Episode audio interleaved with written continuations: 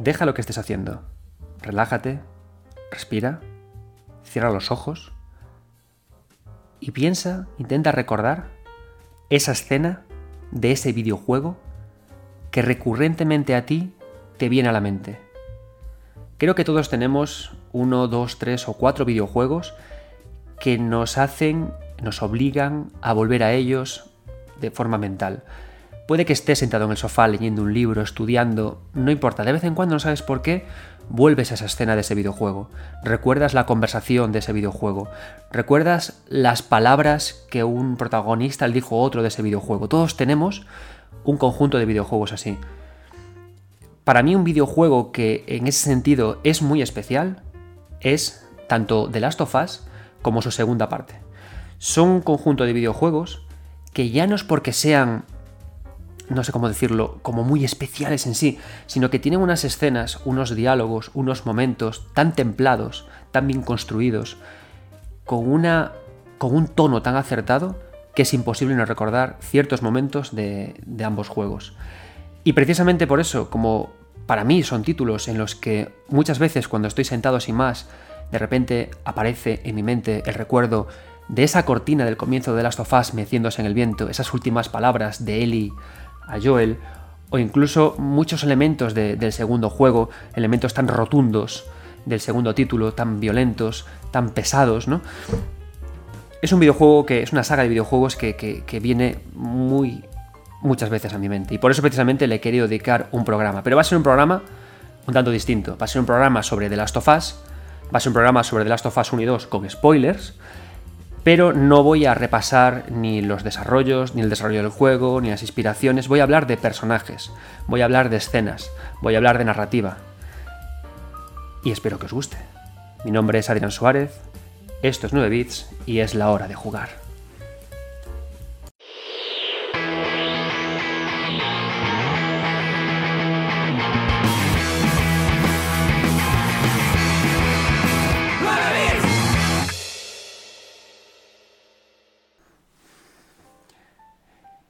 Bien, como ya he dicho en la introducción, este no va a ser un programa sobre el desarrollo de las tofás, eh, eh, analizando cosas. No, no, esto es un programa sobre emociones, personajes, narrativa, sobre esas cosas eh, bonitas que nos tocan de, de Last of Us y esas cosas que al final afloran en mi mente cuando pienso en estos dos juegos. Y por ello, precisamente, como es un programa muy de emociones, muy de sentir las cosas fondo, vamos a empezar este episodio de una forma muy especial. Eh, el otro día, hace, un par de semanas, eh, mi jefe en 3 de juegos, eh, Álvaro Castellano, me dijo, oye, tenemos la posibilidad de entrevistar a Gustavo Santaolalla. ¿Por qué no preparas unas preguntas?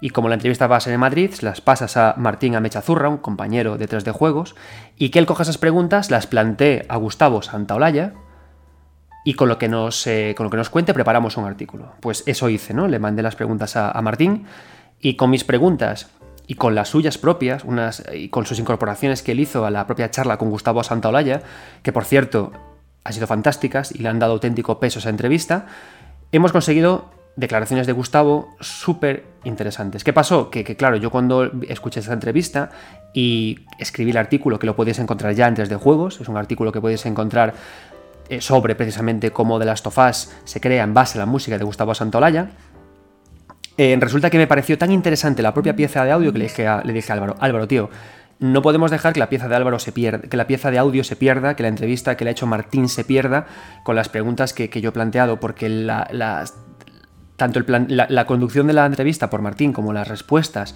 y la cadencia al hablar de Gustavo y lo que él explica es sensacional.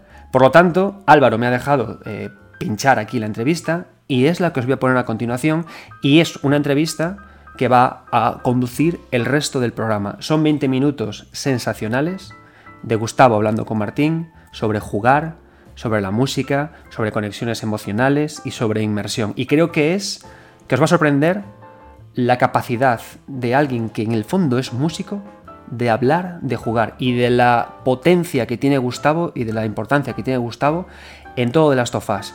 Os dejo con la entrevista y tras ella, tras escuchar la íntegra, hablamos.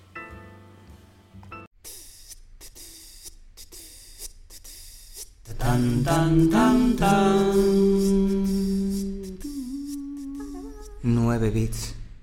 Sí, para romper un poco el hielo. Sí. Mientras estaba esperando me he fijado que estabas, estabas tocando tranquilamente, que estaba la gente hablando y tú tocabas, te ponía un instrumento en la mano y, y tocabas y me... Es algo que me llenaba de alegría, era como ver a... Sí, como, como ver a alguien, a un chaval que acaba de descubrir su pasión y está simplemente experimentando y disfrutando. Y entonces me hace preguntarme cómo después de una carrera tan extensa, cómo mantienes esa, esa alegría, esa- esas ganas de simplemente de estar tocando y disfrutar, simplemente. Y porque es mi vida, es lo que, lo que más me gusta hacer. y eh, sí, y aparte porque, bueno, también tengo una teoría al respecto de, de que, a diferencia de otra gente que siente que, que pasa por la vida por distintas etapas y como que la supera, ¿viste? Dice, no, bueno, eso cuando yo era, cuando era chaval, ¿viste? No, pero eso ya ahora yo superé eso. Yo siento que quise siempre ir como sumando a mi vida las nuevas etapas sin perder lo que tenía. Entonces, de alguna manera, me gusta pensar que en mí existen y conviven el niño, el muchachito, el muchacho, el hombre joven, el hombre, y todo eso sí que siempre está. O sea, no, no quiero perder eso. He luchado mucho para no perder eso también. Porque, y, que, y, y busqué las formas para proteger de alguna manera a ese niño, a ese chaval, a ese muchachito y no perder eso. eso y, y- lo hago de muchas maneras. Eh, justo estaba la otra vez hablando, por ejemplo, de que me encanta tocar instrumentos que no sé tocar, porque me ponen en una situación precisamente de peligro, de inocencia. Porque pienso que como artista, si me das cualquier instrumento, yo tengo que ser capaz de hacer algo. Entonces, me gusta esa sensación de peligro, la sensación de jugar. ¿No? Hay una cosa que me gusta del idioma inglés, es que ellos dicen to play an instrument, ¿no? es como jugar. Me gusta eso de jugar, tiene una cosa como de inocencia, de niño precisamente tocar un instrumento que no sabes tocar. Eh, y también te da una impronta eh, de minimalista, porque no, no puedes estar tocando un montón, tienes que, tienes que ser escueto y económico con lo que tocas. eh, y, y puedo trabajar con el uso del silencio, que es algo que a mí me encanta, y porque precisamente al, al tener que tocar menos, te puedes dar espacios entre las notas. Entonces me, gusta mucho, y, y digo esto que te digo, no es que lo digo de la para afuera, el ejemplo máximo es Babel, la película donde eh, yo tenía que hacer eh, esta, no sé si conoces la película, pero pasa, ocurre en tres lugares distintos del mundo, en Marruecos, en la frontera de Estados Unidos con México y en Japón. Y yo quería buscar un instrumento que sirviera como interlocutor, que fuera como world music, pero no necesariamente de ningún lugar, que no pareciera un documental del Discovery Channel, de, que va a un lugar y es la música así folclórica de ahí. Y lo encontré en el oud. El oud es un instrumento de origen árabe y es el antecesor del laúd, por ende de la guitarra. Yo lo toco con los dedos, o sea que toco distinto que como tocan los que tocan oud, de verdad, los verdaderos oud players. Eh, entonces, el oud con los dedos y el enganche con la guitarra, que me, y también un poco algo que me, me hacía recordar al koto japonés. Encontré en ese instrumento el interlocutor para Babel, aunque también hay algunas partes que hay ronroco y todo, pero eh, hay mucho oud. Y esa película me dio mi segundo Oscar y nunca más volví a tocar el oud. Y es un instrumento que es muy difícil porque el diapasón es muy cortito y no tienes casilleros como en la guitarra, traste. O sea que cuando pusiste el dedo un poquito para acá, pues, titánico, un desastre, ¿viste? Y, y- pero me encanta, me encanta esa cosa de, de- de la inocencia y del peligro. Sí, no, porque realmente nunca, nunca has temido experimentar, ni lanzarte, lanzarte de cabeza contra algo nuevo. El, No. el ronroco no es un instrumento muy común, que No. se use generalmente, No, no, no, no. y con The Last Ni se conocía, te voy a decir la verdad. pues yo personalmente no lo conocía antes, antes de conocerlo a usted. Y antes de conocer su música, claro. Y con The Last of Us son- usaste mucho el ronroco con el primer juego, pero luego con el segundo cambiaste al banjo. Sí. Que fue también como un que- experimento. Que tampoco soy tocador de banjo, digamos, tampoco. Ese es otro, ¿no? Un ejemplo. Mm. Este, pero, pero me gusta, me gusta, me gusta siempre tomar riesgos e innovar y no quedarme en una zona de confort y, y repetir una fórmula. Sí, y entonces, con The Last of Us, el original era, era un juego nuevo, una saga nueva, te permitía experimentar mucho. Pero al pasar al segundo, ¿cómo lo enfocaste? ¿Decidiste experimentar de nuevo, volver a hacer algo diferente o intentar No, tenía que- expandir lo que ya habías hecho en el primero? Tra- Traté de expandir lo que había hecho y aportando nuevos timbres. Por eso pensé en lo del banjo, por eso yo tenía, utilicé un, un bajo de seis cuerdas en el, en el primero. eh, que no es, de, no es de la corriente de los bajos modernos, estos que tienen montones de cuerdas, sino que es un instrumento que viene de los 60, que los Beatles usaron también y Cream usó también. Es un bajo que en realidad es como una guitarra que está una octava más abajo. Y eh, lo hice en, este, en el segundo, usé una, una, una, fabricante de cuerdas en Argentina que hacen unas, no las conozco que las hagan en ningún otro lado, que hacen unas cuerdas en donde puedes, que son como para guitarra española, guitarra de nylon así, pero que están una octava abajo la guitarra. Entonces utilicé ese instrumento como para medio en lugar del, del, bajo de seis cuerdas. Y, y, y, traje también el banjo a la mezcla, al mix, ¿viste? A, la, a la mezcla de, de, los, de los sonidos. Y, este, y utilicé tanto, tanto el banjo, que es como una guitarra que es de seis cuerdas, como el banjo de cinco cuerdas. Eh, y me, me, me, gustó expandir un poco en, el, en, los temas que ya había en el primer juego, eh, pero al mismo tiempo, como te digo, introducir nuevas sonoridades. Sí, y también mucho jugar con el silencio, que es algo de lo que sueles hablar, de, de la reverberación, del espacio que se crea después. Exacto. ¿Cómo diferente es el banjo frente al ronroco a la hora de crear ese silencio? Es que son, son instrumentos realmente muy distintos a nivel tímbrico. Eh, el banjo igual lo, encuentro más cercano a la guitarra a nivel que al ronroco.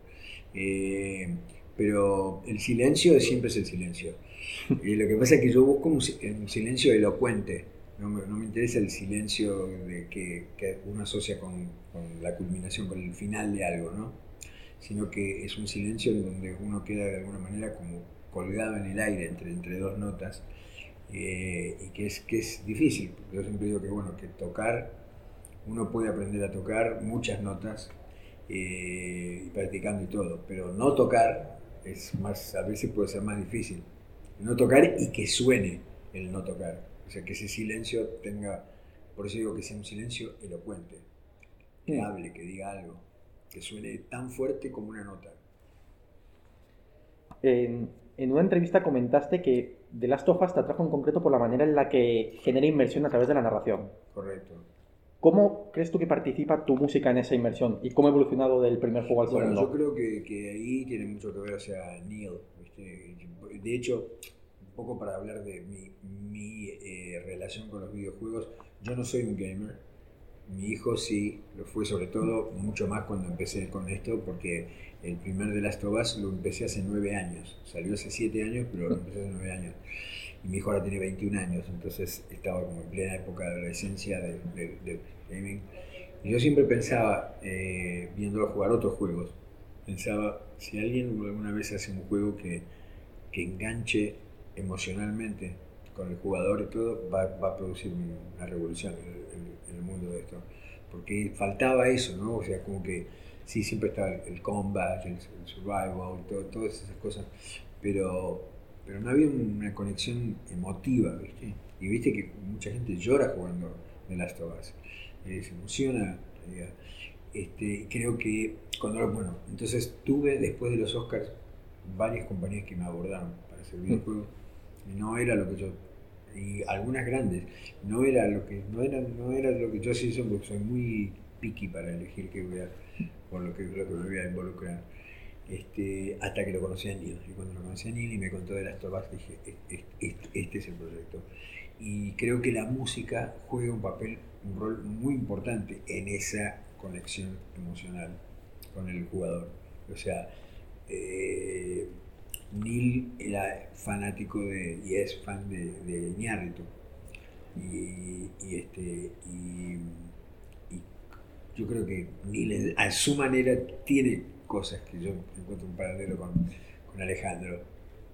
Y, creo que supo utilizar la música muy, muy bien eh, como para, para crear esa sinergia entre lo que ves, entre la historia, la música y cómo conectar con el espectador, con el jugador.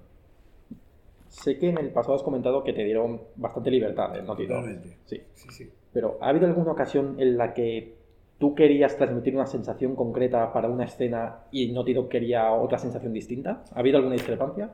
No, lo que sí ha, habido que yo he presentado una cantidad de música. Imagínate que trabajé en el primer juego dos años, en el segundo casi tres y no toda la música que hice eh, quedó en el juego. Inclusive en los álbums, eh, eh, después hay música que está en el juego y alguna música que fue inspirada por el juego y quedó. Y también hay música que ni siquiera llegó al álbum, por más que fue inspirada. Por eso es que he producido mucho y ha quedado muchísimo, la mayoría te diría, pero hay cosas también que quedaron fuera porque no entraron en el juego y de pronto igual terminaron en, el, en los álbums y hay cosas que directamente quedaron fuera porque no, no, no, coincidieron. Entonces eso pasa y forma parte del, trabajo. Entonces, a la hora de componer para el juego, sí. tú primero buscabas crear composiciones que te evocaran alguna sensación y luego ellos trataban de adaptarlas o ellos te, te explicaban qué tipo de escenas iban a realizarse. Las, dos, cosas, las dos cosas. Eh, yo siempre como porque se relaciona mucho también a la forma en que yo trabajo en el cine. Digamos, la forma en que se trabaja en el videojuego es similar a la forma en que yo trabajo en el cine, que no es como la mayoría de la gente trabaja en el cine, en donde el compositor generalmente llega al final, cuando ya la película está, tiene un rough cut, una edición eh, borrador, y donde utilizaron otras músicas para editar, se llaman temp music, y después el compositor tiene que estar tratando de perseguir lo que está ahí, pero hacerlo distinto para que no sea un plagio. Este, yo trabajo mucho a partir del, libreto, del script y de charlar con el director y empiezo a trabajar desde ahí, en abstracto. Eh, y en el video esto es un poco así también, o sea, solamente los dibujos, digamos, y, la historia. Y, después, bueno, recién ves cuando termina el rendering, ¿no es cierto? Entonces, eh, y de hecho hay cosas muy lindas que han ocurrido, como por ejemplo Neil, que ha escrito algunas escenas a partir de la música o sea, la música le ha inspirado a escribir algo, ¿no? Este, entonces, eh, me gusta mucho trabajar de esa manera, más que to picture en las películas. Y bueno, y en el video, digo, no, no lo podría hacer. El video es, en el juego es así. En la forma de trabajar. Sí, claro, hay mucha reciprocidad en el proceso creativo. Entonces, Correcto. dado que los videojuegos son, es un proceso mm, son más jóvenes que otros medios, tienen este proceso que es unir y venir. ¿Crees que es un campo de juego ideal para, experimentar libremente? Mm. Sí, me parece que a un nivel, con todo lo que está avanzado y todo, con todas las cosas que hay, me parece que hay tanto para hacer todavía ahí en, ese, en el campo este de la, de la interactividad y de la relación y de lo que cada vez serán juegos más inmersivos, ¿no? Donde te puedas meter más adentro del juego eh, me parece que la música y el sonido, ¿no? Porque también a mí, por ejemplo, digo, la música para mí es una combinación de notas musicales y de, sonidos también, de ruidos. En general, toda la gente, todos los guitarristas tratan de que no, de que no salgan los ruidos que hacen cuando pasan la mano por el diapasón o cuando cambian. Y yo al contrario, a mí me encanta eso, yo lo, pongo más fuerte. me gusta, me gustan esas cosas. Eh, esa textura, ¿no? Es un poco como, no sé, los pintores que, que de pronto ponen más óleo en la pintura y le ponen pedazos de pintura. Me gusta el, material en, la, en, el, en, el, sonido. Por eso dejo, qué sé yo, los 60 ciclos que suenan de pronto por el amplificador o el ruido del vibrato. este, me, me gustan los ruidos también. Y creo, digo, te vuelvo a decir, creo que hay un universo para explorar en el tema de los videojuegos universo, porque igual, digamos, hay como muchas cosas ya en, común de todos los juegos, este, y hay cosas, así como lo, que, lo de la emotividad, que creo que es algo también para explorar, que creo que The lo, digamos, abrió ese, esa puerta, pero hay mucho para explorar ahí. Creo que hay, también eh, hay, hay, una, no sé, una cantidad enorme de emociones y de cosas para, todavía para explorar y trabajar. Y lo mismo con la música en el videojuego y la función que cumple la música en el videojuego. Bueno, ahora, después de The Last of Us 2, estás trabajando también en la serie de HBO. Sí. Y ahí no estoy trabajando todavía, pero voy a... Ah, bueno. Te iba a preguntar precisamente que cómo de distinto es que, se siente al estar trabajando en una serie basada en un juego que tú mismo has ayudado a definir, pero si, si todavía no has empezado... Claro, todavía no empecé y vamos, quiero ver a ver qué, cómo, con qué viene Neil, porque él es todo, realmente es, es su creación, entonces va a depender mucho de él. Pero yo espero también al mismo tiempo que, bueno, me imagino, me imagino, porque no lo sé, me imagino que, quizás eh, va a haber temas que están muy asociados con eh, themes, ¿no? Eh, leitmotivs que están mm. muy asociados con el juego, me imagino. pero también obviamente que se crearán nuevos, nuevos temas y, espero sónicamente también seguir expandiendo y poder experimentar también cosas que tengo ganas de, experimentar, porque digamos, si trabajo, acabo de terminar el tercer season de, Narcos México, eh, acabo de tener también dos series de animación para Netflix, eh, una de stop motion animation y una de, otra de animación más digital. He trabajado en otro tipo de series también eh, y, creo que, que, hay mucho también para explorar en, en, el campo de, de lo que es este tipo de, lo que puede ser esto transformado en una, en una filmación, digamos. ¿no? Entonces eh, espero que, vamos a poder también empujar un poquito en los límites de lo, que, de lo que se hace generalmente en eso, ¿no? poder, poder este, experimentar con, muchas cosas que hay para mí sónicas, que, quisiera probar, que ojalá que lo pueda hacer. Ya que mencionabas antes los leitmotivs, tu música intentas evocar más, intentas centrarte más en las emociones que a lo mejor en personajes concretos al, componer, ¿no? Sí, totalmente. Pero ¿hay alguna, ¿hay algún sonido que al tocarlo te puede evocar a Abby o te puede evocar a Joel o algún personaje concreto? ¿Algún sonido que relaciones con ellos? Eh, bueno, un poco, viste, pasaba que, el, el, el ronroco de alguna manera tiene un, componente como este, más delicado y más femenino. Entonces Ellie, viste, estaba ahí también y, y, y también, bueno, Abby también, pero digo, siento que eso, siento que el bajo de, este, este, sonido que te decía grave y todo, lo asociaba mucho más con yo, pero no es que fue pensado de esa manera, pero se dio naturalmente.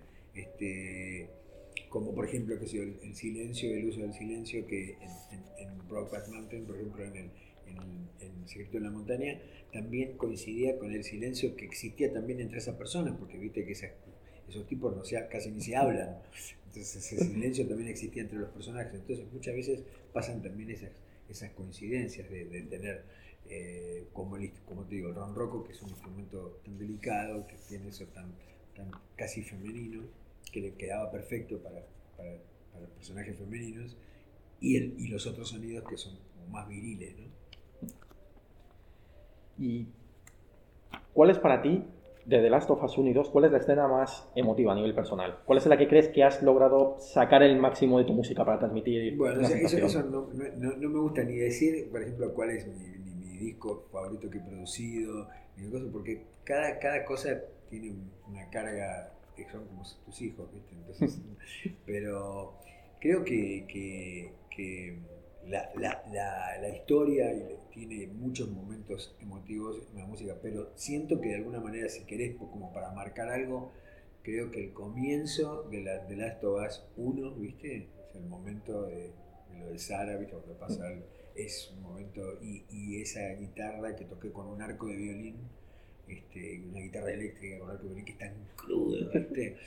Eh, con la melodía de, de All Gone. Eh, eh, es, un, es un highlight emocional muy importante y muy importante para, para todo lo que va a venir después.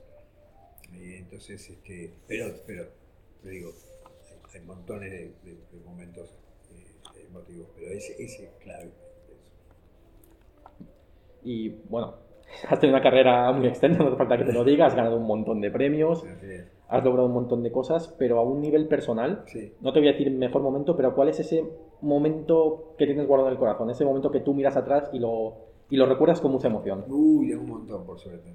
No uno solo, tengo muchos, muchos, muchos, por distintos motivos también. Viste, por ejemplo, ¿qué te diría? Porque también tengo, tengo de los otros también. Por ejemplo, la primera vez que me nominaron para un Grammy y perdí.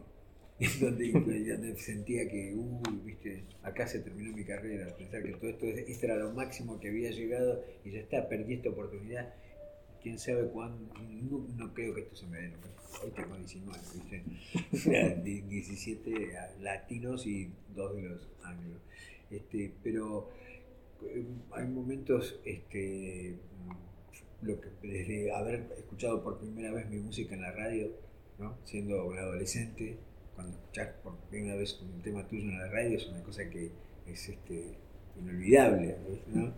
Este, o, también con los Oscars, viste que, que, el primero fue una sensación que que sobrepasaba lo de la película en sí. Por el momento en que pasó en mi vida, cuando me llegó y, todo, yo lo vivía casi como un premio más a, mi carrera. Aunque, por supuesto, estaba relacionada a esa película, pero yo lo vivía, yo internamente lo vivía más, no solo un premio por la música de esa película, sino como un premio a, lo que habían sido, viste, 50 años de, vida dedicadas a, la música y a, una visión que a veces me, hizo este, pasar por momentos este, difíciles, porque no, siempre fue así, de gloria, digamos. Entonces, y el segundo, por ejemplo, Oscar, que lo que me dio fue una sensación de, seguridad, ¿viste? Como decir, bueno, uno siempre, una puede ser por suerte, ¿viste? Que la pegaste de suerte, pero dos ya, o sea, sí sentí como que de pronto digo, bueno, es que debo estar haciendo algo que, que conecta con mucha gente, es así de simple, ¿no?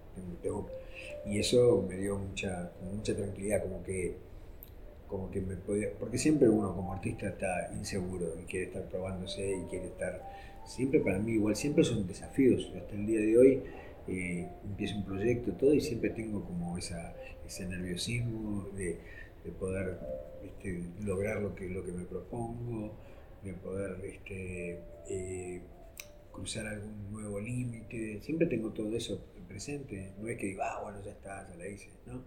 Pero cuando fue, cuando fue lo del segundo Oscar sí tuve como una, como que, como que me sentí que me podía relajar un poco más conmigo mismo, conmigo mm. mismo. Y bueno, hablando de desafíos, ¿te hubiera gustado que en algún momento, mientras trabajabas en cualquiera de los dos de las tofas, sí. Naughty o, Neil hubieran sido más, a lo mejor no más estrictos, sino más críticos, que hubieran sido más claros a la hora de decirte qué es lo que quieren en concreto para una escena o... No, no, no, no, no, porque igual este también digo, eh, así que yo te lo digo tan, tan light también y todo, cuando ha habido eh, piezas musicales que, que no, no, no, han funcionado, también lo, sentís este, como un momento duro porque se escucha que yo, pensaba que iba a funcionar y no funciona. este, por suerte son las menos, pero, pero pero no, no, yo creo que, eh, no, creo tampoco en que, porque sí, también tengo amigos y artistas que, son de la, de la partida de que, de que parece que el artista eh, tiene que sufrir, ¿no? Había un disco de Tom Rank que se llamaba The Ever Popular Effect of the Torture Artist, el efecto, el siempre popular efecto del artista que sufre, ¿no? Yo no, creo que es necesario el sufrimiento para crear, pero, pero un poco de eso va ahí a veces. Pues tengo un par de preguntas para acabar y ya te dejo libre. La primera, si otra desarrolladora, otro estudio te llamara ahora mismo para pedirte trabajar en un juego, ¿qué tendría que tener su juego para conquistarte? Eh, tendría que tener algo que me conquistara. No te puedo decir qué, porque tendría que ser a lo mejor algo novedoso. Probablemente, desde ya te digo, debería ser algo novedoso, por lo mm. menos. Algo que planteara, que trajera a la mesa algo distinto, porque siempre eso es lo que me ha interesado, en la música, en el cine, en los proyectos en los que me he relacionado y en los que, los que me he decidido a involucrarme, son proyectos que traen algo distinto a la mesa. Eh, o sea, para hacer otra cosa que ya fue hecha, este, y seguramente por alguien muy bien, porque lo haga, lo siga haciendo esa persona o otros, que imitan a esa persona, pero, pero no, no, no me interesa. Eso, me interesa realmente tratar de involucrarme con cosas que tienen algo unique, algo particular, diferente. Este, sí me gustaría trabajar en otro videojuego, ¿eh? o sea, no, no es que eh, lo desecho para nada. Lo que pasa es que realmente no, no ha habido nada, y aunque te parezca mentira, no es que tampoco me han llamado en muchos videojuegos. No. ¿Será que no quieren tener buena música? Pero digo, yo estoy re feliz haciendo The Last of Us, no, no, no me siento tampoco en la necesidad de como no me considero ni un músico de película, ni un compositor de película, ni un compositor de videojuegos, me considero más un artista que usa distintos foros para expresar su creatividad. A veces hago mis canciones, a veces toco con bajo fondo con un grupo del cual soy parte, y también hago mi música, pero la música de otros, a veces produzco otros artistas, a veces hago películas, a veces hago videojuegos, a veces hago series, a veces toco en vivo. Me gusta esa la multiplicidad, es lo que más, lo que más me, me, me, me llena, me satisface eso. Y ya para terminar, ¿cuál es el instrumento que más te gustaría probar ahora mismo? Ahora en este momento. Bueno, ahora en general, en, en este momento de tu vida. En, general, en este momento de mi vida. Y eh, déjame pensar, porque hay, hay, hay, eh, hay un instrumento que me gusta mucho que es la vina, que es como una especie de, de, de sitar, ¿viste? pero más grave. Es como sería como el ronroco, del, como el ronroco al charango en la vina a la cítara. Y este, tuve oportunidad de grabar con, una, con un tipo con, que tocaba una vina en Mumbai, en la India, y es un instrumento que me encanta. Ese es un instrumento que me encantaría tener y tocar. Pues nada. Yo con esto ya, ya te libero para que puedas descansar. Perfecto.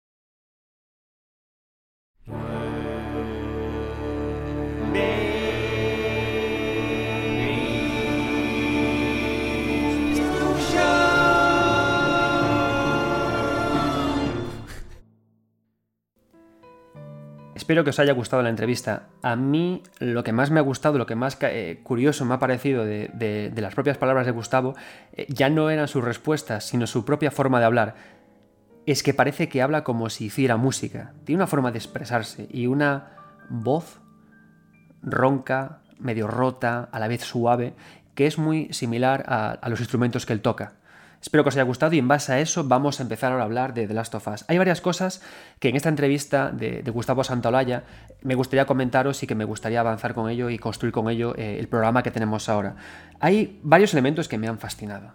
Para empezar, y, esto es eh, tal cual así, es la idea que Gustavo entiende de la palabra jugar. Yo soy un fanático ¿no? de, de, estudiar la palabra jugar y me gusta mucho lo que él hace, que es que conecta la palabra jugar ya no con el español, porque él es argentino, sino con el inglés, con play. Y hace algo que, que se recoge en academia desde hace tiempo, que es hablar de que eh, jugar no es únicamente eh, coger, darle botones, o sea, pulsar botones en un mando o jugar al pilla-pilla, sino que el término jugar como play es mucho más amplio. ¿no? Hemos hecho ya un programa especial de esto, hay un vídeo de esto en mi canal de YouTube para que, en el que exploro esta idea. ¿no? Pero él ya no únicamente hace eso, él directamente lo que hace es que él, para componer música para un juego, él juega con los instrumentos. Y, él mismo se, se, coloca, se ubica, se, emplaza en un espacio, en un, en un, se coloca el mismo en un lugar en el que él se siente como indefenso, se siente desarmado, como sin saber lo que va a pasar a continuación. Y curiosamente, si nos damos cuenta y si analizamos lo que es The Last of Us, es todo el tiempo un poco eso, ¿no? O sea, The Last of Us al final es un conjunto de, de personajes que, que no se conocen entre sí, que se ven obligados a encontrarse entre sí y se ven obligados como a que uno le afine la nota al otro, ¿no? El primer juego, The Last of Us, tenemos a Joel y tenemos a Ellie. Joel y Ellie son personajes que son contrapuestos, ¿no? Pero y cuando se encuentran los dos, lo divertido es que ambos eh, se, hacen que el otro se encuentre en una situación de pura vulnerabilidad.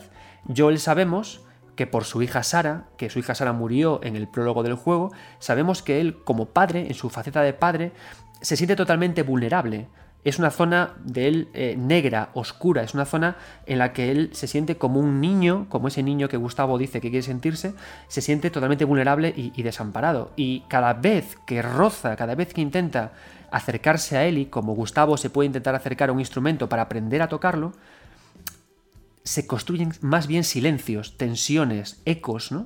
Más que conversaciones puras, hasta que, por supuesto, al final, cuando acaba el juego, Joel se siente tan unido a Ellie, tan apegado a ese instrumento, que ya sabe tocar, que ya sabe interpretar, que hasta llega a hacerlo suyo y a querer imponerse, a querer imponer al propio músico por encima de la propia música que ese instrumento sabe tocar, ¿no? Con ese final del primer de Last of Us tan potente. Pero con Ellie ocurre un poco también lo mismo al final.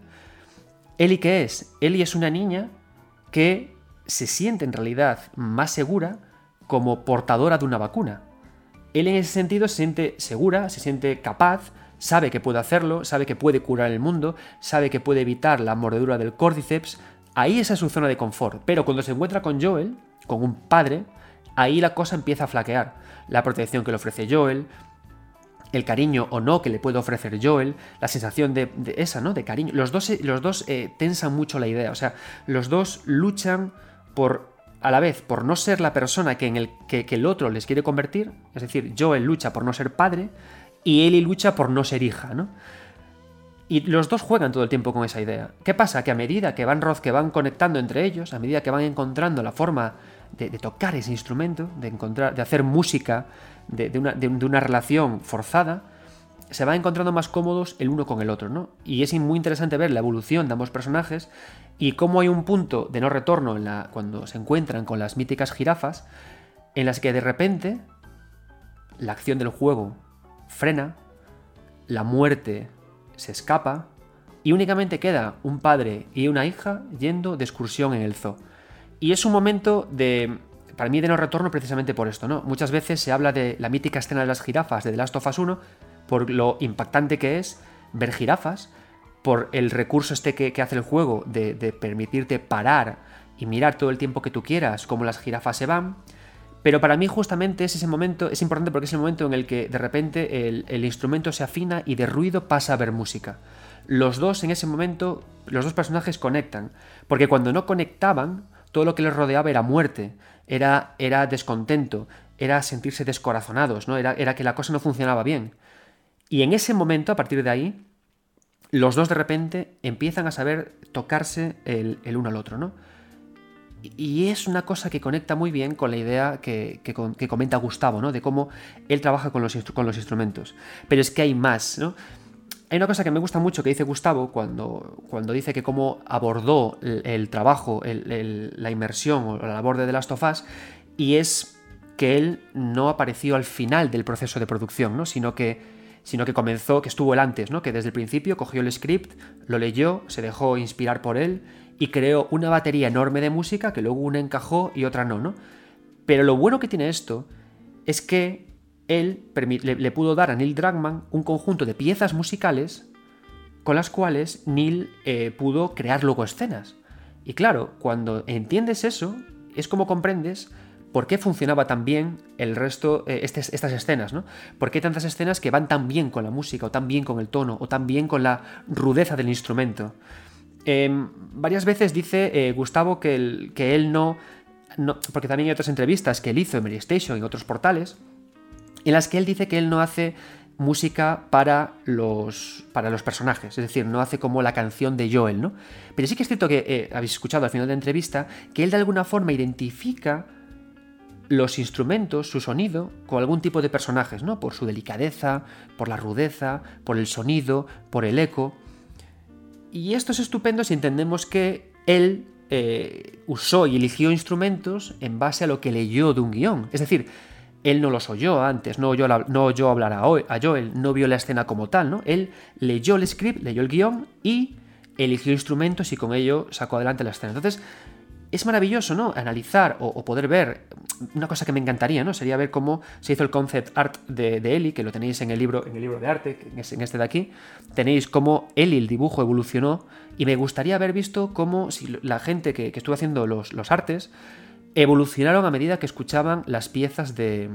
de las piezas de Gustavo, de Gustavo, de Gustavo Santolaya. Y de ver incluso si él luego, cuando lo vio todo, evolucionó de otra manera, o si la idea de, relacionar ya su instrumento con Eli fue antes o fue incluso después que el juego estuvo acabado, ¿no? A mí son ideas que, me parecen súper interesantes. Otra más de, escuchar a Gustavo.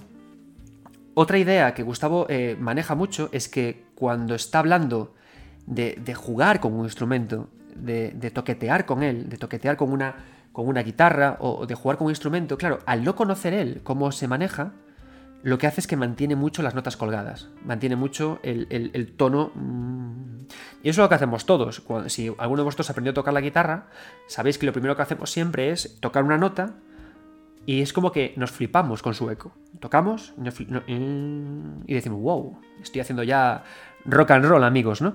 Y Gustavo cuenta un poco eso, ¿no? Cuenta un poco cómo em, tiene este, este deseo infantil, ¿no? De escuchar ese eco, ¿no? Esa reverberación que suena, ese eco que, va más allá de todo y cómo sobre todo se cuelga la nota, ¿no? Cómo queda este eco colgado. Y, curiosamente, eh, conecta mucho también con el propio The Last of Us, porque The Last of Us, si lo analizamos y si pensamos en él, lo que más recuerdo yo personalmente de The Last of Us son los momentos en los que hay silencio. Uno de los finales, que en su momento tuvo muchísima polémica, que a mí me parece más brillantes de The Last of Us, es el final del primero y también el final del segundo, ¿no? Pero claro, el final del primero es el que marca el, tono de Last of Us. The Last of Us en sí son videojuegos que, nunca acaban. No son videojuegos eh, condenados a, acabar, en especial el primero. En el primero, cuando Joel asalta a las luciérnagas y acaba con todas las luciérnagas y con los médicos para poder salvar a, a, Ellie, y luego Ellie le pregunta, oye, pero Joel, pero ¿qué ha pasado al final? Y Joel le dice, no, no ha pasado nada, al final es que no, te podías, tú no eras la cura, no pasa nada, ¿no? Y, y, ella le mira la forma en la que el instrumento de Santa Olaya aumenta de intensidad mientras Ellie mira a Joel, ese silencio es brillante. Ese silencio es que, es que no hay que decir nada, atropella. Ese silencio te destroza, ¿no? Luego le dice un vale, corta y otra cosa. ¡Wow! Y es un tema de silencios y es maravilloso pensar que Santa Olaya genera ese silencio porque él decide jugar con un instrumento que él no controla. Y que porque el músico decide jugar con el instrumento, genera música que es tan jugosa en lo jugable. O en lo, en lo, narrativo de lo jugable, o en las escenas de juego, ¿no? ¿Y por qué funciona tan bien el silencio en el videojuego? ¿Por qué funciona tan bien dejar colgada la nota? Porque cuando hay dos personajes en un videojuego que hablan, tú no estás hablando está hablando el avatar. Muchas veces tú ni decides lo que la persona va a decir, ni siquiera activas la opción de hablar. Entonces, claro, en ese sentido hay como una pequeña desconexión con el tiempo de juego, con el personaje o lo que estás jugando. Tú directamente te quedas, miras lo que están, eh, escuchas lo que están hablando y luego pues reaccionarás en consecuencia cuando, cuando, cuando la conversación acabe, ¿no? Pero cuando hay un silencio, el silencio te apela a ti. Cuando todo se calla, en un videojuego y cuando únicamente hay una nota que suena, en ese momento el juego te está hablando a ti. Te está pidiendo reaccionar, te está pidiendo interaccionar. Pero no te está pidiendo interaccionar para que toques los mandos. Te pide interaccionar con la cabeza. Porque hay que entender que el videojuego y su gran capacidad de interacción, su faceta interactiva, no se limita solo a tocar botones, también al cerebro, también a los sentimientos y ahí también interaccionamos. Decir que en una secuencia no hay interacción, en una secuencia cinemática no hay interacción, es un error. Porque si se construye bien, con silencios que apelen al jugador, nos están pidiendo interaccionar, nos piden tomar decisiones. Y algo que tiene muy bueno, precisamente, el final de The Last of Us 2, de, perdón, de The Last of Us 1, es que nos obligaron a interactuar con el silencio que hubo antes de que Ellie dijera, vale, gracias al acento de la música de Santa Olaya. Y eso lo sabemos porque esa interacción se notó en airados debates en redes sociales y en foros sobre que los finales abiertos no pueden ser finales de verdad, que las cosas tienen que estar cerradas. Pero en mi opinión, eso hace que sea un final mucho más de videojuego, porque si el videojuego es interacción, es genial que las escenas cinemáticas nos obliguen a interaccionar luego conversando con otras personas y dando siempre nuestra opinión.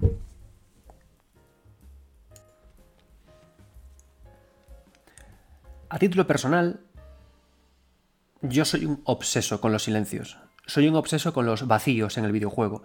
Soy un obseso con la, representación de la nada en el videojuego. A mí me encanta eso. Me encanta que las historias no acaben. Me encanta que las narraciones sean difusas, que sean complejas, que sean abstractas. Me gusta que la narrativa le exija al jugador participar en ella hasta el punto de que tenga que completarla. A mí son cosas que yo sé que hay mucha gente que no le gustan, y oye, lo entiendo perfectamente, ¿eh? no todos somos iguales y no buscamos todos lo mismo en el videojuego, pero creo que este tipo de historias que no acaban, que quedan colgadas en el tiempo como las notas de Santa Olaya, creo que favorecen mucho eso, ¿no? La idea de inmersión. Y creo que el videojuego es un medio expresivo en el que se deben se debe experimentar por encima de, en otros la idea de, de dejar las historias sin cerrar para que sea el jugador el que llegue y las complete y debata sobre ellas, ¿no? A mí, cosa que más me guste cuando estábamos con el podcast de Mundo Gamers y, quedábamos con y quedábamos luego todos a reunirnos, ¿no? Sobre hacer, eh, charlar sobre los finales de los videojuegos y que cada uno tenía una opinión diferente del otro, de que tú habéis interpretado una cosa, de que tú habéis interpretado otra. Oye, Eli habrá entendido que es una mentira. eh, no lo habrá entendido, lo habrá aceptado, pero entonces eh, el videojuego necesita producir esa, interacción a posteriori, necesita que podamos hablar, necesita jugar de esta forma con, los silencios. Y esto es una cosa que, hablé eh, en otras ocasiones, cuando me refiero a las narrativas complejas del videojuego, pero cuando hablo de narrativas complejas del videojuego, y The Last of Us no es una narrativa compleja, es una narrativa, es una narración lineal, con principio y final, bien armada y que deja las cosas siempre claras, ¿de acuerdo? Pero em, en, temas de narrativa compleja, sobre todo en el, en el territorio japonés, que, al final es lo que hablamos el, otro día en otro podcast sobre, sobre narrativas, en el capítulo 2 eh, me parece, estamos muy acostumbrados, los que vemos anime y los que vemos manga, a que las historias no acaben de contarse siempre, ¿no? Por ejemplo, una de las series de anime más míticas de, la historia del, anime, ¿no? Evangelion. Evangelion, ¿por qué Evangelion ha calado tanto? Evangelion ha calado tanto porque es una historia de unos robots gigantes en, que, los que están subidos niños eh, y que se pelean los unos contra los otros. Es, famosa porque Shinji es un, es un come hostias, Asuka es la vegeta de turno y... No, es un, es un anime que, nos, atrapa a todos porque acaba sin acabar. Porque cuando acaba, el anime te pregunta, oye, ¿tú qué has interpretado? ¿No? ¿Qué crees que es el plan de complementación humana? ¿Qué crees que es lo que quería Gendo Ikari en realidad? ¿O qué crees que le ha pasado al mundo, no? Y es por culpa de que te obligan a hacer esas preguntas tan potentes por lo que las cosas calan. ¿Qué pasa? Que en el videojuego parece que todavía no estamos muy acostumbrados a esto, ¿no? Y que cuando un videojuego como es The Last of Us, un videojuego con una producción AAA que se le supone que tiene que tener em, un empaque popular, ¿no? Que, a todo el mundo le guste y todo el mundo pueda digerir, cuando plantean al final uno de estos tipos de finales en los que... Ah, piensa tú qué ha pasado al final, es como que la gente, o como que no, nos revolucionamos y pensamos y, decimos, eh, Naughty Dog me debe un final. Pero ya te lo ha dado, te ha dado el poder de la reflexión, ¿no? Yo por eso cuando salió de The Last of Us, cuando The Last of Us salió y anunciaron, y, bueno, yo decía, yo decía, yo no necesito, no necesito una segunda parte, porque me parece que el juego está brillante tal como está. Creo que se construye perfectamente lo que comentaba, ¿no? Esa historia entre dos personas que se afinan juntas y que cuando al final aprenden a afinarse juntas, cuando son dos instrumentos que suenan ya bien, de repente se dan cuenta que se han roto, ¿no? Y que de nuevo volvemos a, hacer metáforas ¿no? con la idea de Gustavo Santaolalla, que es que cuando él aprendió a tocar bien el, ronroco, eh, luego cuando le dijeron que vámonos a The Last of Us 2, dijo, pues ahora voy a coger el banjo, ahora voy a coger un, bajo, de quiero otra cosa, ¿no? Porque es como que cuando algo se conoce muy bien, ya como que pierde un poco el interés o pierde un poco esa magia, ¿no? Y eso también se ve en The Last of Us, en The Last of Us 1, y, y creo que, quiero pensar, creo que es gracias también a esta forma de trabajar de forma original con el, con el autor, con el músico, ¿no? con el compositor. Porque el videojuego al final es un, es un medio que hibrida ideas, ¿no? Es un videojuego que absorbe música, que absorbe a los actores de, voz, que absorbe cosas. Y creo que cuando se trabaja en conjunto desde el principio, salen cosas tan brillantes como The Last of Us y, y, la importancia que tiene la composición musical, la elección de instrumentos y la forma de tocarlo en la propia construcción narrativa del propio videojuego.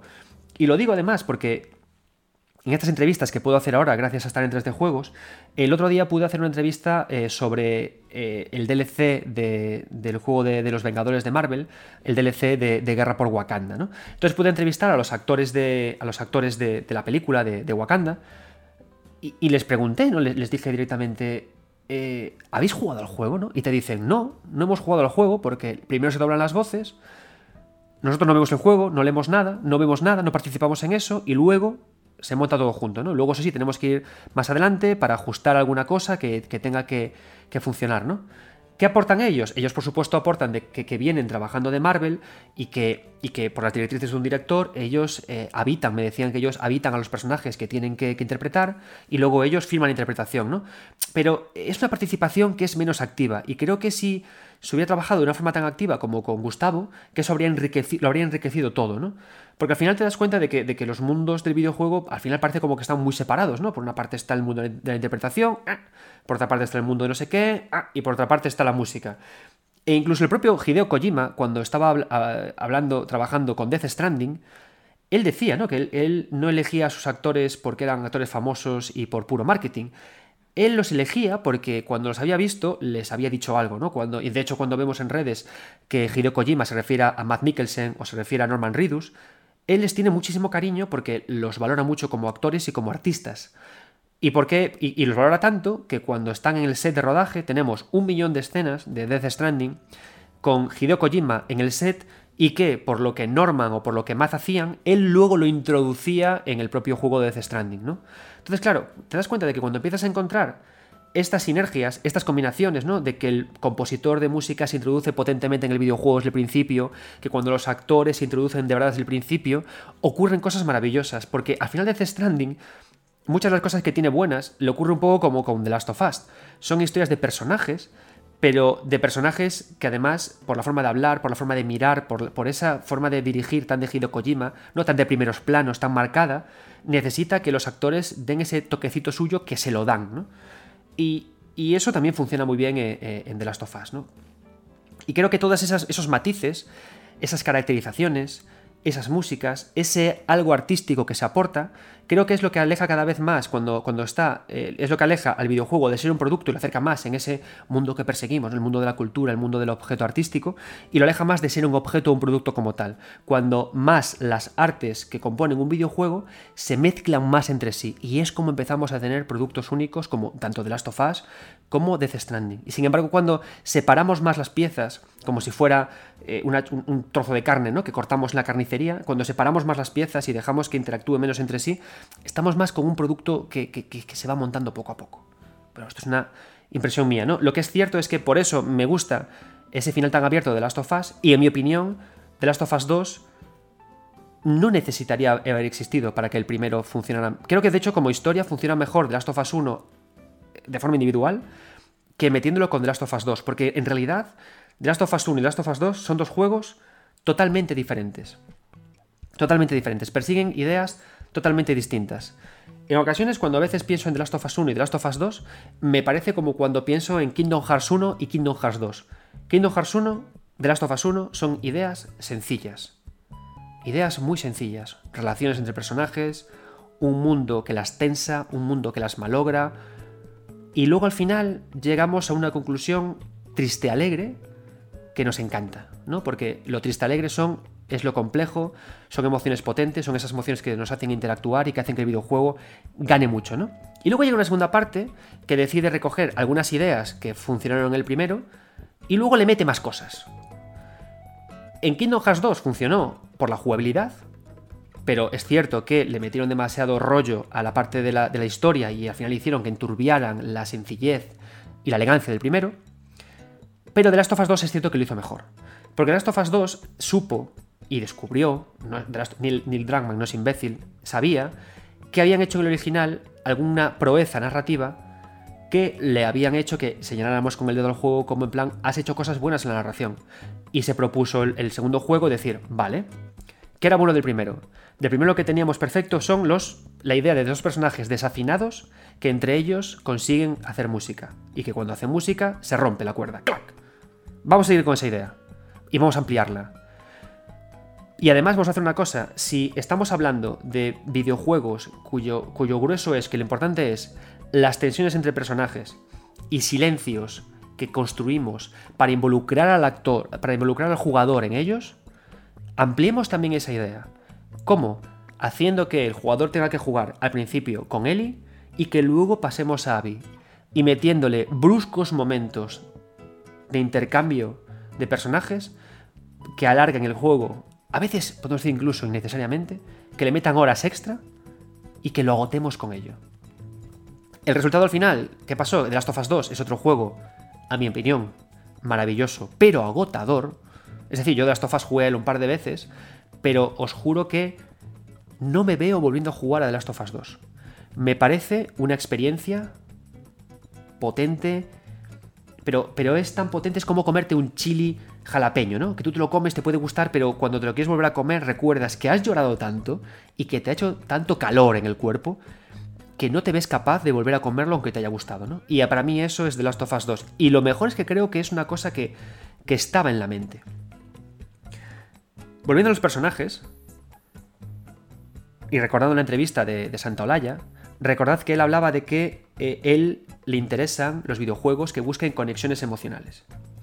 Las conexiones emocionales no siempre son positivas. Es decir, cuando a veces hablamos de emociones, hablamos de amor, hablamos de, amistad, ¿no? Hablamos de compañerismo, de ideas positivas.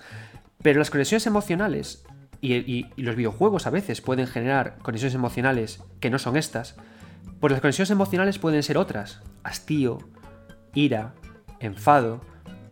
Y el videojuego, a través de ese, como medio interactivo que es, ese medio interactivo que, como decía, es más complejo que tocar botones, te pueden también llevar a ellas. Y The Last of Us 2 te llevan a ellas. ¿Qué pasa? Yo me he enfadado con The Last of Us 2. Yo me he agotado con The Last of Us 2. En el primer momento en el que tienes que intercambiar entre Ellie y Abby, yo ese momento, y el juego hace un, como no, un flashback, pero que sí retrocede el tiempo de juego, yo ese momento quise dejar el juego. ¿Por qué? Porque dije, wow, qué abrumador tener que volver atrás en el tiempo cuando en esa franja de tiempo que he jugado con Ellie han pasado tantísimas cosas y tengo que volver atrás en el tiempo. Tengo que aprender a tocar un nuevo instrumento. Tengo que aprender a ver cómo funciona todo, ¿no? Entonces, claro, eso, eso produce conexiones emocionales con el jugador, pero produce conexiones emocionales negativas. Enfado, agotamiento, pesadumbre. Pero son conexiones emocionales. De hecho, la música de, de Gustavo Santaolalla no es en ningún momento música alegre. Es música muy densa. A veces tú escuchas la música de Gustavo y, incluso en la entrevista lo dice, ¿no? Dice, yo no, no, no trabajo siempre con música, no siempre busco melodías, yo a veces trabajo con ruidos, eh, mezclo eh, una cosa con la otra. Cuando le pregunta eh, Martín a Mechazurra sobre el próximo instrumento que quiere tocar, él se refiere a un instrumento que, casi parece que hace ruido, ¿no? Te lo describe de una forma que es ruidoso. Y el ruido no produce felicidad, el ruido produce disconfort, produce... ¡Ah! Y eso también es interacción, ¿no? Las parejas, eh, después de, un primer juego con Ellie y Joel, ¿no? Con esa relación entre, padre e hija, está guay que luego The Last of Us nos arranque permitiéndonos jugar con Ellie y con Dina. ¿Por qué, es maravilloso esto? Pues porque tiene mucho sentido con el juego. Ellie ya ha crecido y la siguiente relación que tiene una persona eh, después de, con sus padres es con, con, sus amigos, pero sobre todo en especial es con su primera pareja amorosa importante con las parejas, con las primeras parejas que tenemos, cuando maduramos, descubrimos quiénes somos, eh, lo pasamos mal, eh, por ese sufrimiento aprendemos y somos más duros, somos mejores. Eh, en mi caso, por culpa de años amorosos, llené cuadernos y cuadernos de poesía muy, muy lastimera, porque, porque yo, yo soy así. Así somos la gente que nos gusta Hearts, amigos. Somos, somos unos románticos adolescentes. Entonces, es una relación que en ese sentido funciona muy bien, ¿no? Y además, en ese momento en el que, en el que Dina le descubre a Ellie que, está embarazada, es una forma de conectar con el futuro. Es una forma de que, de que Dina le, obliga a Ellie a pensar en el futuro, ¿no? En el más allá, en ser madre. Y entonces el juego eh, hace intercambios muy sabios con Abby, porque Abby precisamente la relación que tiene ella es una relación de una persona adulta con una pareja con la que ya se habla de casarse. De hecho, en los flashbacks que, que en los que Abby es más joven y aparece su padre, ya se menciona muchas veces al chico del que, está, del que está enamorada, ya se da a entender que es una relación que lleva más tiempo. Y cuando avanza la historia de Abby, se, presenta, se presenta eh, Lev, se presenta este, este personaje que funciona justamente como un adolescente rebelde, con, con, la búsqueda de su propia identidad y con la necesidad de, ser, con, la, necesidad de, expresar quién es. Entonces, por eso mola mucho la combinación que se produce entre él y Dina y la combinación que se produce luego entre, entre Abby y, Lev. Entre, eh, y, sobre todo si lo combinamos con, el primer Last of Us, porque es justamente te marcan casi casi todas las, escenas de, de, la vida, ¿no? Nacemos con un padre, nos enamoramos y Abby y Lev son la, parte en la que ya somos, somos padres nosotros, somos madres nosotros y tenemos un hijo que nos cuesta comprender, ¿no? que tenemos que ponernos en sus, suelas, de los que somos diferentes y de los que tenemos que eh, aprender y, combatir juntos. ¿no? Entonces eso al final funciona, funciona muy bien en conjunto. Funciona estupendamente y además ahí encaja también muy bien con la música que tiene el propio Gustavo Santolaya.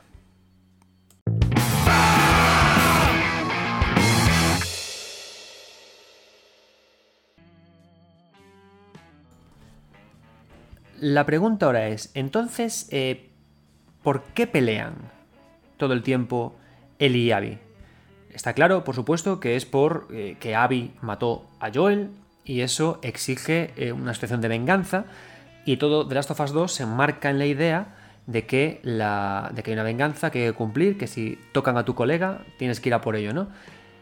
Pero si escuchamos la entrevista de Gustavo Santolaya y cómo él interpreta The Last of Us 2, él nos está hablando de que, de que Last of Us 2 en realidad va del amor.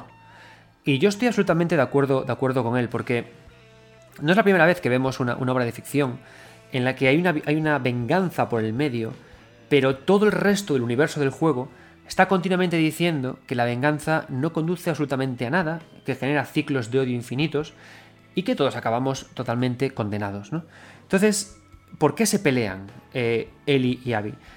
A mí me, gusta pensar en, relación con lo que decía antes y en relación con lo que también dice Gustavo de las conexiones emocionales, que en realidad, eh, y como ocurre también en la tensión que había en el primer juego entre Joel y Ellie, se pelean continuamente por una especie como de batalla entre esos dos estados de la vida, entre los que somos un adolescente eh, con nuestra primera pareja, con ese hijo en camino que apunta al futuro, somos ese estado emocional del, mundo con el otro estado que representa Abby y Lev, que es esa madurez, ¿no?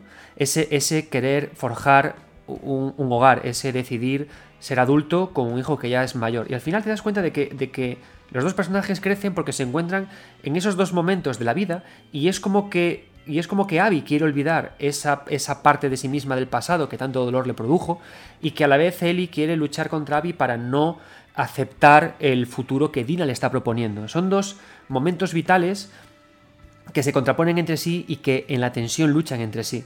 Y curiosamente, todo lo que rodea a ambos personajes, eh, su universo, son al final como representaciones de esto, son como la, extensión para, formalizar lo jugable, ¿no? El hogar del que escapa, del que escapa Ellie al principio del juego y esa base más eh, como más rebelde, más adolescente en la que vive, en la que vive Abby, ¿no? A su vez, ellas escapan de un entorno que es el siguiente punto, el siguiente lugar eh, o lugar en el que rechazan y se tensan entre sí una y otra vez para pegarse y para, y para, no sé, y para, como para decidirse ellos mismos de que tienen que cambiar algo, algo en su vida que no son capaces de, solucionar, ¿no? Y el videojuego, antes lo contaba, ¿no? Que el videojuego cada 2x3 nos, nos intercambia el control de entre Eli y Abby. Y es agotador cuando lo hace, porque tienden a llevarnos atrás en tiempo de juego y siempre que eso ocurre en una ficción o en cualquier parte, te agota. Pero no únicamente en el videojuego, también en las películas. A mí me fastidia mucho porque es un momento muy frustrante cuando de repente una película que eh, está ocurriendo en tiempo real se acerca a su conclusión, va a pasar, esto lo hacía, mucho Perdidos, por ejemplo, de repente, de repente para, para y te dice cinco horas antes, diez días antes, y tú me cago en la mar. ¿Cómo que diez días antes? Sigue avanzando con la historia, ¿no? Entonces la primera vez que lo hizo The Last of Us yo pues me enfadé, porque fue como en plan, esto es una chapuza, pero a medida que avanzas en el juego y a medida que te estás, estás dando cuenta de que la batalla, la, metáfora de la batalla de, de Ellie contra Abby va por aquí y que conecta con la idea de, nacer o de crecer del primer juego, te das cuenta de que e, esta sensación que tú tienes como jugador, ¿no? Esta, esta conexión emocional que el juego intenta crear contigo, de que es agotador que estas dos partes tuyas eh, avancen hacia alguna parte, te das cuenta que es un recurso narrativo con sentido, porque quiere agotarte y abrumarte como están abrumadas todo el tiempo las dos. Y el juego te quiere hacer cambiar todo el tiempo entre un papel y otro para que comprendas que las dos personas son la misma persona debatiéndose por ser, de nuevo, ¿no? Y a mí eso es una idea que me encantó. Y sobre todo en la, en la última escena de todas, bueno, en la última no, porque el juego, para acentuar más este agotamiento, tiende a alargarse hasta las 25 horas, para que descubras que la vida, crecer y combatir es duro de cojones. Esa escena en la que Ellie aparece derrumbada, en la que aparece eh, en esa orilla, mirando el horizonte, agotada, después de perdonarle la vida a Abby, que no la mata, te estás dando cuenta de que ahí lo que ha pasado es que Ellie se ha dado cuenta de que no tiene sentido pelear contra esa, esa siguiente fase de vivir, no tiene sentido pelear contra crecer, no tiene sentido luchar contra ser madre con un hijo, para la violencia, la detiene y vuelve a los brazos de Dina. Y luego poco a poco, por supuesto, ella va recomponiéndose, va reconstruyéndose, hasta que al final llegamos a una conclusión que de nuevo es genial porque nos deja sin una respuesta y con una pequeña pista de que de que todo este rollo que os he echado, de que de entre las conexiones de la música y el videojuego son importantes porque queda una guitarra en un primer plano mientras todo termina sin saber exactamente qué va a pasar, qué tiene que venir después o qué ha ocurrido, ¿no? Y me parece por eso una construcción de dos juegos que funciona muy bien. Y de haber un The Last of Us parte 3, a mí me gustaría que siguieran con esta idea. The Last of Us 1, Ellie, por supuesto, como, como eje central, porque es el eje central del juego. El primer juego, Ellie niña. El segundo, Ellie en su intercambio, en su, en su salto de adolescente que se enamora a, madre. Y en el tercer juego, que ya es madre con Dina, me encantaría un juego de, de Ellie adulta, de Ellie mayor, de Ellie tirando anciana.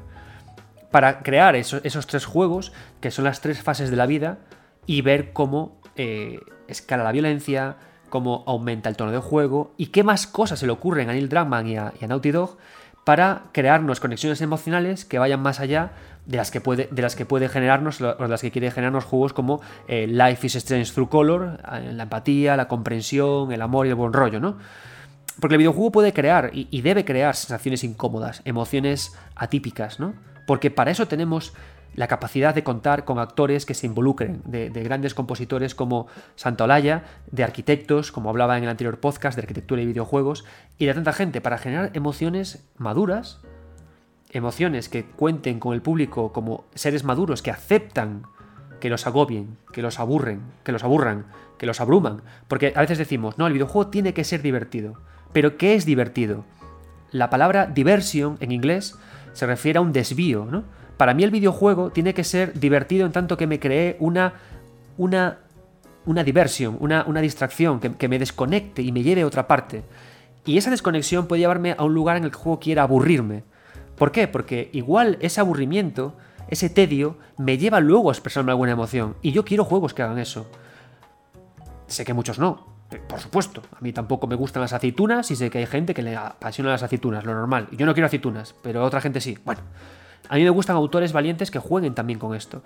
Em, Papers, Please, juega con el aburrimiento. Juega con la rutina. Juega con la desesperación.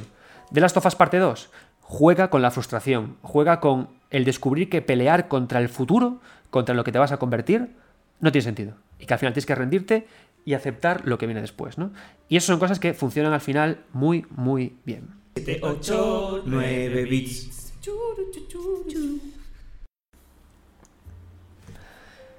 Bien, ya para, para terminar este pequeño especial, que sé que es un programa extraño, pero bueno, al final todos los programas de este podcast de 9 bits son extraños, yo lo sé. Eh, un podcast que ha nacido por la fascinación de una entrevista, porque, si os soy sincero, me encantan las entrevistas de videojuegos. De hecho, todos los libros de arte que compro, los compro cuando contienen entrevistas. Porque me, creo, creo que tenemos la mala costumbre en el mundo del videojuego o de la prensa, de, como nosotros como jugadores, de no valorar suficientemente lo importante que es que los autores hablen, se recojan sus palabras en libros sólidos y que no se pierdan. ¿No? Y, claro, yo, eh, para mí esta entrevista con Gustavo ha sido un tesoro por cómo habla de jugar, de conexiones emocionales, de inmersión y por su honestidad, ¿no? Entonces me ha gustado mucho, honestamente. Entonces, por eso os quería traer todo esto, ¿no? Ya para terminar, un último, un último epígrafe, ¿no? Dije al principio del podcast que no iba a hablar de, inspiraciones, pero me es imposible no hablar de, de, Fumito Ueda cuando hablo de Last of Us. Por varias razones. La principal es que, ya lo conté en otros podcasts, yo soy un apasionado de la mezcla, de la hibridación. El The Last of Us no habría sido posible sin, que el americano Neil Druckmann se fijara en el japonés Fumito Ueda y le declarara su admiración hacia Ico. Ico es un videojuego que muchos de vosotros ya habéis jugado y es un título fascinante por lo mismo que The Last of Us, tanto el uno como el 2. La incomprensión de dos personajes que están obligados al final a comprenderse a través de la jugabilidad la exploración de un mundo y la resolución de una historia. ¿no? Es apasionante eh, cómo eh, Neil Druckmann cogió eh, esa base de Fumito Ueda, esa base de Ico, y cómo la desarrolló, y cómo la construyó, y cómo la, hizo suya de esta forma. ¿no? Y, es apasionante buscar eso, ¿no? El, origen el origen primigenio de los juegos, el porqué, y, y ver cómo cuando mezclamos ideas, al final de Last of Us no deja de ser una idea japonesa mezclada con ideas de cine, eh, de Hollywood, eh, tropos de películas de Coming of Age, de, madurez, ¿no? Al final todo mezclado nos lleva a esto, ¿no? Y es algo sensacional porque en el fondo la historia es la misma. la base, el, pitch que soltamos para explicarlo es absolutamente igual, ¿no? Y, a dónde nos va a llevar esto? ¿no? Es lo que comentaba antes con, con él y con Joel. ¿Qué juegos en el futuro podrán seguir trabajando con estas relaciones para llevarnos a sitios mm, más interesantes? Yo lo que, a mí lo que me queda claro al final de The Last of Us, y ya por resumir ¿no? todo, todo, todo este capítulo, es lo potente que es al final en un videojuego algo tan sencillo como que dos personas hablen. ¿Qué tiene de especial The Last of Us y The Last of Us Parte 2? La construcción de, cómo el silencio está metido en sus conversaciones. Un silencio que a su vez es esencial en, el juego de Fumitueda, porque Ico es silencioso, los personajes ni se entienden cuando hablan. Hay un silencio sepulcral. Y ese silencio es el que llega al final también a The Last of Us. Pero hay una diferencia. Eh, The Last of Us 2 lo que hace es que genera muchos llenos, muchos espacios de llenos, te abruma con sus llenos, te abruma con su violencia, con sus gritos, con el ruido de, Gustavo cuando, cuando lo provoca, y luego te mete en un hoyo, en una, en una nada, en un pequeño vacío de silencio, que es el que te desarma, ¿no?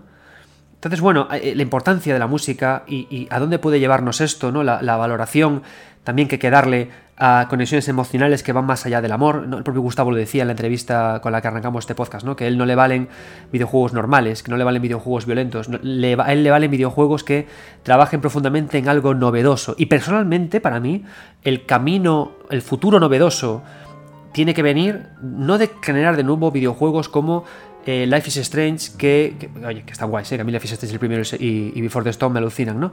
Pero creo que hay que empezar a trabajar también en generar relaciones eh, en el videojuego que busquen ese tipo de interacciones que nos lleven a, conexiones emocionales eh, extrañas.